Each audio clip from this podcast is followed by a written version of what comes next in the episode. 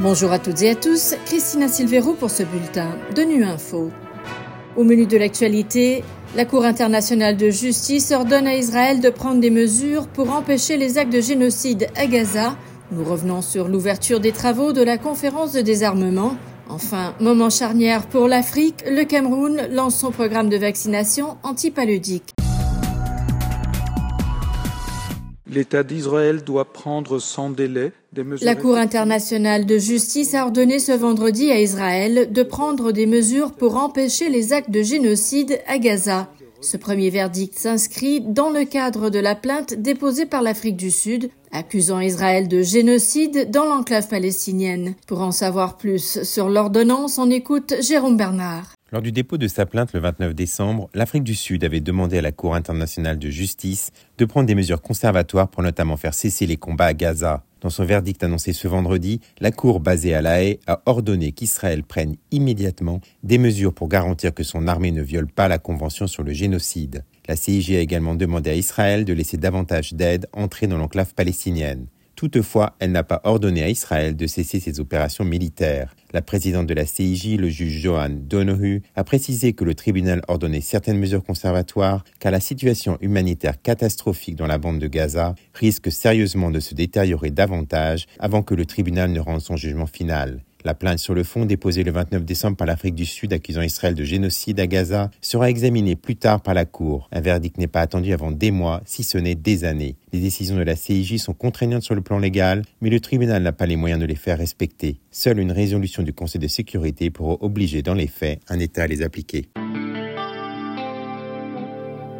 La conférence du désarmement a entamé les travaux de sa session 2024 cette semaine. Cette conférence qui se réunit au Palais des Nations à Genève est l'unique forum multilatéral de négociation sur le désarmement. Lors de son discours liminaire, sa secrétaire générale a souligné l'importance de la conférence dans un monde marqué par de nouveaux conflits et de fortes tensions internationales. Tatiana Valovaya.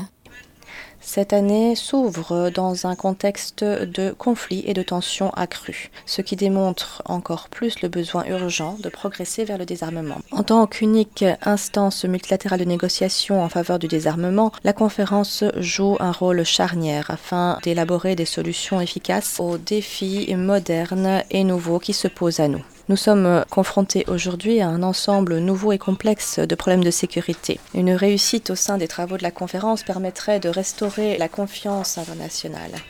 Ainsi qu'en avait lancé l'appel le secrétaire général dans son rapport Notre programme commun, nous devons viser un système multilatéral plus inclusif, plus robuste, afin de trouver notre voie dans les menaces de sécurité qui changent constamment.